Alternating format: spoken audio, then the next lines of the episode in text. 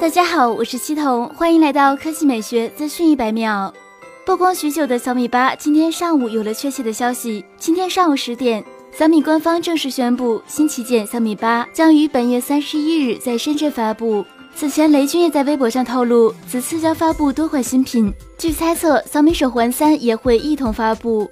目前型号为 M 幺八零五一二 A、M 幺八零三一 A 的两款新机已经通过三 C 认证，二者均支持十八瓦快充，疑似小米八。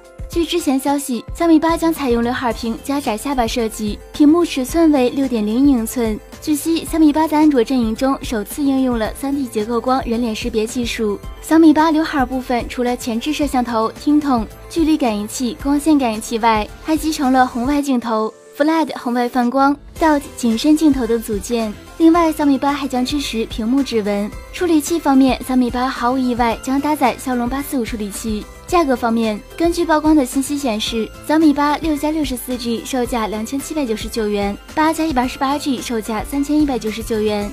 更快、更新鲜的科技资讯，欢迎关注我们的官方微博和官方微信，我们会持续为你奉上。